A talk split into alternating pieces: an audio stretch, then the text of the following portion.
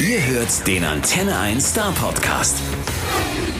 Hallo Stefanie. Hallo. Schön, dass du da bist. Ich freue mich auch, Hast. danke. Normalerweise kommt jetzt immer, was heißt normalerweise? Wir machen das immer, da muss jeder durch. Beschreib dich mal in drei Worten. Einfach nur mal so als Check zum Warming up. Und damit meine ich drei, ne? Also keine vier, keine zwei. Ähm, ich bin ähm, optimistisch, realistisch und ähm, äh, leicht zu beeindrucken. Und leicht zu Das beeindrucken. ist in einem, das ist so in Häkchen, das ist ein Wort. Ja, ja, ja. Okay, also, Komm, also wir sind doch flexibel. Okay, dann bin ich noch flexibel.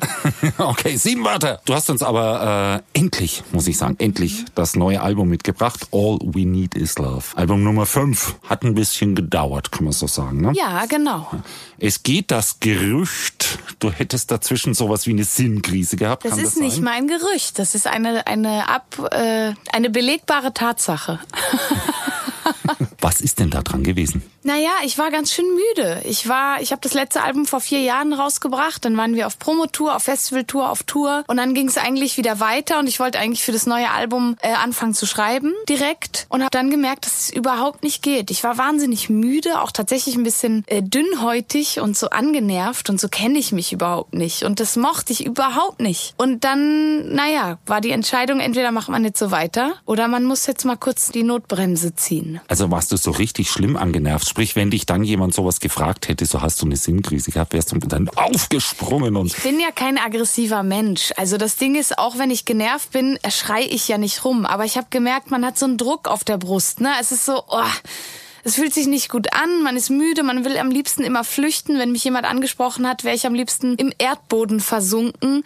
Also so eher immer auf Flucht. Du hast uns jetzt aber trotzdem ein ganz tolles Album mitgebracht. Das heißt, du hast diese Sinnkrise scheinbar überwunden. Nee, tatsächlich, glaube ich, ist das Album nur so geworden wegen dieser Sinnkrise. Also daran glaube ich ja ganz fest, weil in diesen letzten zwei, drei Jahren habe ich so viel nachgedacht. Ich habe so viel an mir gearbeitet. Das war so ein spannender Prozess durch so viele Hochs und Tiefs und, ne, also diese ganzen Unsicherheiten und Ängste und, und ich habe alles hinterfragt.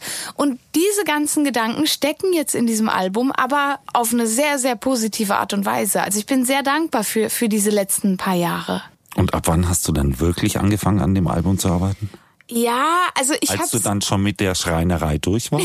Nee, das war, das kam noch später tatsächlich. Ich habe immer mal wieder Songwriting-Sessions gemacht. Also ich habe es ja immer wieder probiert. Und aber das waren ganz oft waren's ganz schwere Songwriting-Sessions, weil ich dann gemerkt habe, so, oh, ich mag mich gar nicht öffnen und ich weiß gar nicht, wo es hingehen soll. Und die äh, Schreiner-Idee, die kam dann auf dem Weg dahin. Also ich musste mir einfach mal meinen Horizont ein bisschen erweitern und ich musste mich mal fragen, ob ich, ob ich das wirklich alles so lassen will für mein Leben und auch, ich meine, das Musikbusiness ist so schnelllebig, ne? Man kann ja nicht einfach darauf vertrauen, dass das jetzt bis ich 80 bin klappt. Und aber trotzdem setze setz ich mich manchmal total unter Druck, so, ne? Und oh Gott, wie läuft das Album? Und ist das alles gut genug? Und oh, bin ich gut genug? Und oh, und bin ich hübsch genug? Und weißt du, so diese ganzen blöden Fragen, die man sich dann plötzlich stellt. Und dann habe ich mir einfach nur, um sich mal darüber Gedanken gemacht zu haben, mich gefragt, was würde ich denn sonst gerne machen? Also gibt's denn Jobs, die ich gern machen würde? Und da bin ich wirklich auf Schrei eine, Sch- also die Schreinerlehre bin ich gekommen und äh, Hebamme. Regale statt Songs. Richtig, aber das ist natürlich, was mein Job überhaupt nicht hat, ist halt so dieses haptische, ne? Man man macht was, man arbeitet an was. Also natürlich habe ich danach auch eine CD, aber es ist was ganz anderes, als wenn du dann so einen Tisch da stehen hast oder so ein Regal, also so etwas, was man so wirklich Aber ein Tisch und kann Holz man nicht ist doch hören, so toll. außer man klopft drauf. Das stimmt. Auf Tischen kann man tolle Musik machen. Nee, aber ich glaube, es ging mir so ein bisschen um dieses haptische auch und das das finde ich total schön. Also ich finde auch Holz grundsätzlich ein ganz äh, ganz tolles Material, aber das Ding ist, ich hatte dann nach drei Monaten Pause eine Probe mit meiner Band. Die haben angefangen zu spielen und es ist mir wirklich wie Schuppen von den Augen gefallen. Also ich dachte, oh mein Gott, natürlich will ich Musik machen. Und ich glaube, das war auch eine schöne Lektion für mich. So egal wie schön wir manchmal unseren Job auch finden und wie gern wir den machen, es kann einen Punkt geben, da geht uns alles auf die Nerven. Und dann, glaube ich, müssen wir rausfinden, ob, ob es an uns liegt oder am Job. Und wenn es am Job liegt, dann muss man den ändern. Bei mir lag es äh, äh, definitiv an mir selbst. Und wenn du mal ein bisschen was Handwerkliches machen möchtest, Ja. können wir es ja so machen, die äh, Limited Edition, die nächste, die hat dann einen Tisch. Ja, oder? So einen kleinen Das, Minitisch. das finde ich ziemlich cool. es darf auch gern ein großer sein. Sehr gut. Der erste Song auf dem Album heißt jetzt auch Not Giving It ab. Ja. Äh, ist das jetzt dein aktuelles Credo? Auf jeden Fall. Also ich muss dazu sagen, der Song ist so ein bisschen mit einem Augenzwinkern. Ich singe äh, Hallo, hier bin ich wieder. Entschuldige, dass es so lang gedauert hat. Und ich will darauf auch ein bisschen anspielen. Ne, ich habe so oft gehört die letzten Jahre, wann kommt's denn und wann machst du denn wieder was und äh, und warum nimmst du denn dir so viel Zeit und du musst dich doch ein bisschen beeilen. Und ich will damit einfach sagen, jeder jeder zu seiner Zeit. So das Album. Natürlich hätte ich das vor zwei Jahren rausbringen können, irgendwie übers Knie gebrochen, aber dann wäre es auch nicht dieses ehrliche und schöne Album geworden, das es jetzt ist. Und deswegen nicht aufgeben, in seinem Tempo einfach machen. Und das machen, was einem Spaß macht. Und ein bisschen hast du ja schon vorher rausgefunden. Also so klein wenig kam ja schon. Es ist ja nicht so, dass wir jetzt zum ersten Mal von Ja, diesem oder? Album hören. Das stimmt. Äh, Bilde Haus gab's ja schon und, und Mother's Heart jetzt. Mhm. Wolltest du da so mal ganz soft einfliegen? Also ich komme dann jetzt mal wieder.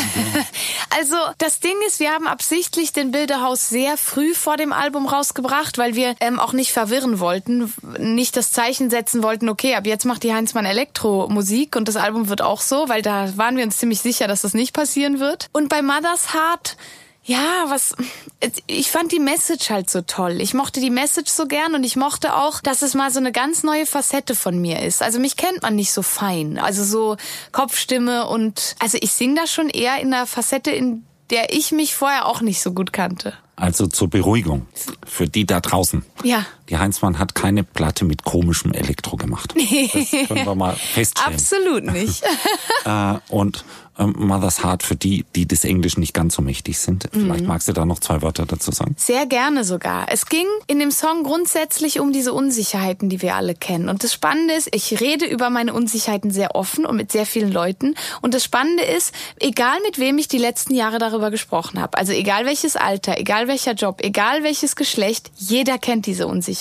Und trotzdem fühlt man sich total allein, ne? wenn man nicht so richtig weiß, wohin mit sich oder man fühlt sich vielleicht nicht gut genug oder man Und weiß die nicht so anderen richtig. sehen alles so super in sich Genau, aus, ne? richtig, ne? Und, und man guckt irgendwie auf Instagram und oder oder seine Mitarbeiter und denkt so krass, alle anderen haben es im Griff und ich gar nicht. Und das stimmt einfach nicht. Wir alle, alle kennen dieses Gefühl. Und bei Mother's Heart habe ich versucht, diesen Blickwinkel zu ändern. Ich habe versucht, daran zu denken, wenn wir so unsicher sind, denken wir nur an, so- an uns selbst. Ne? Wir, wir sind total streng zu uns, wir sind super unrealistisch, vergleichen uns mit den abgefahrensten Menschen, die nichts mit uns zu tun haben und vergessen, dass wir im Leben von ganz wundervollen Menschen einen wichtigen Teil spielen, wie zum Beispiel von unseren Eltern, von unseren Freunden, unseren Partnern. Also es gibt einfach ein paar Leute in unserem Leben, die uns genauso lieb haben, wie wir sind und denen egal ist, wie groß die Nase ist oder breit die Hüften sind oder was auch immer. Ähm, Ganz genau wissen, dass die eh nie so groß ist, wie es scheint. so, ne, genau.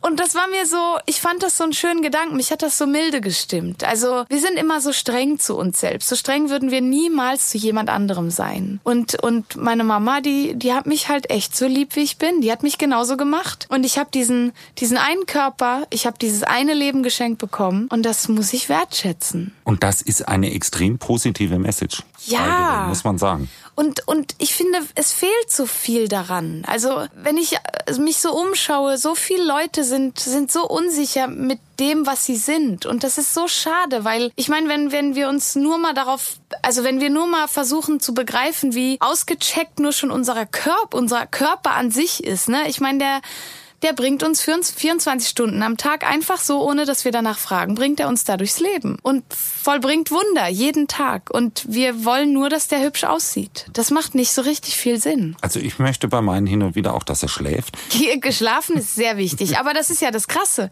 Wir schlafen und der checkt trotzdem alles. Es wird einfach weiter geatmet und, und das Herz schlägt auch einfach weiter. Stimmt. Ganz schön ausgecheckt. Oh mein Gott. Okay, ich will das gar nicht weiter hinterfragen. Hoffen wir, dass es so ist und dass es so bleibt. Ja, Aber das ganze Album ist so positiv.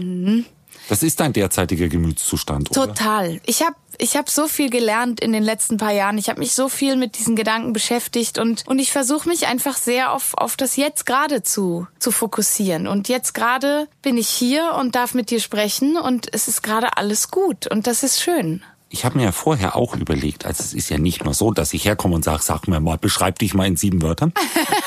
Ich habe mir überlegt, wie, wie, wie äh, beschreibe ich die, äh, das, das neue Album in drei Wörtern? Oh. Ich habe es ja auch nicht. Jetzt bin ich geschafft. gespannt. Doch, sag mal. Gesagt, in sich ruhend, positiv nach vorne. Oh, das ist schön. Stimmt das? Ich finde das schön, dass es in sich ruhend ist und trotzdem nach vorne. Das mag ich total gern, weil genauso fühlt sich das für mich an. Ja, aber so ist das Album, finde ich. Das ist voll schön, da freue ich mich. Wer es nicht glaubt, soll sich's anhören. Bitte ja. Unbedingt.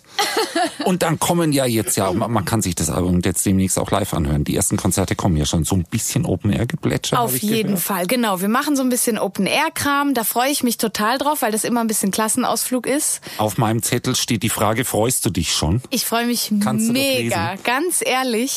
Ich freue mich so sehr. Also ich würde sagen, ich mache so Alben eigentlich nur, damit ich wieder spielen kann.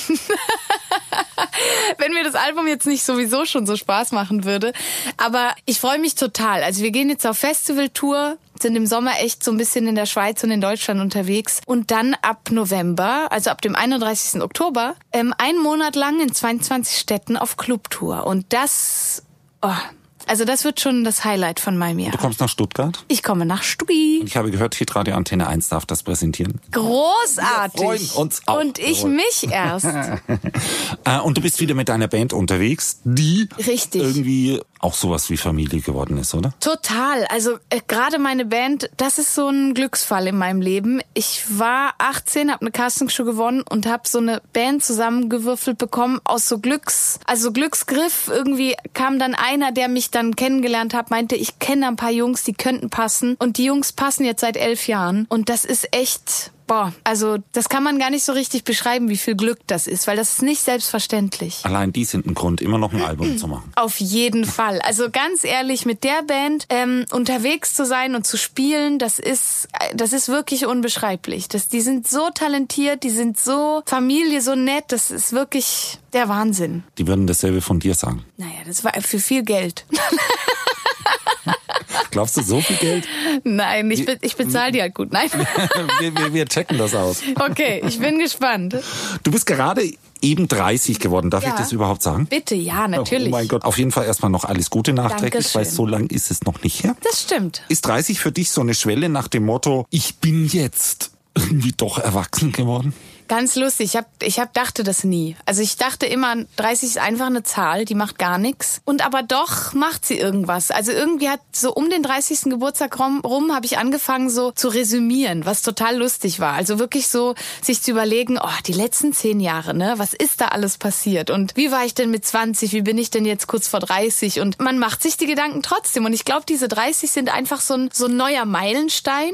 Aber erwachsen werden, also erwachsen werden, ich habe schon gemerkt, so dieser Prozess der letzten zwei, drei Jahre, seitdem ich 27 bin, äh, ist schon was passiert. Ich kann schon sagen, irgendwie hat sich was geändert. Aber dass ich jetzt, also ob ich jetzt erwachsen bin, das weiß ich jetzt nicht. Ich glaube, ich versuche ich versuch alle Facetten noch äh, zu erhalten. Wir halten es da einfach ein bisschen mit dem Revolverheld-Song. Ich werde nie erwachsen. So nämlich. Genau. Punkt. Punkt. Genau, so ist es. Dann stelle ich dir auch gar nicht die Frage, was du dir vorgenommen hast zum Erwachsensein. äh, aber ich, ich stelle mir schon eine Frage, weil in den letzten zehn Jahren hat sich ja einiges geändert, Ja. du es gerade angesprochen Auf hast. jeden also Fall. Mein, vor zehn Jahren vielleicht hast du dich nicht dauernd im Radio gehört, zum Beispiel. Zum Beispiel, ja. Mittlerweile hörst du dich dauernd im Radio und ich denke mir, beim ersten, zweiten, dritten Mal ist das total lustig und irgendwie auch toll. Mal ehrlich, nervt das nicht mittlerweile? Nee, nerven tut's nicht. Also am Anfang, als ich 18 war, habe ich mich unfassbar geschämt, als es im Radio kam. Nein. Wirklich, ich habe mich so geschämt. Ich wäre am liebsten im Erdboden versunken. Mittlerweile kommt es ein bisschen auf die Situation an. Wenn ich jetzt im Auto sitze und plötzlich läuft der Song, denke ich so, ach, wie lustig. Und irgendwie macht mich das halt stolz. Wenn ich je nachdem gerade in einer Situation bin, in der so Leute um mich herum sitzen und alles schweigen und plötzlich läuft der Song, dann denke ich so, Spielt in eine halbe Stunde später. so, ne? Genau. Aber grundsätzlich bin, bin ich sehr dankbar. Ich bin wirklich sehr dankbar, dass ich das so machen darf, weil ganz ehrlich, ich habe keinen Moment damit gerechnet, dass ich das elf Jahre machen darf. Das, das, ist, das ist für mich ganz, ganz unbeschreiblich. Es ist nicht selbstverständlich. Ja, aber manche Dinge passieren einfach, weil sie passieren müssen. Oder?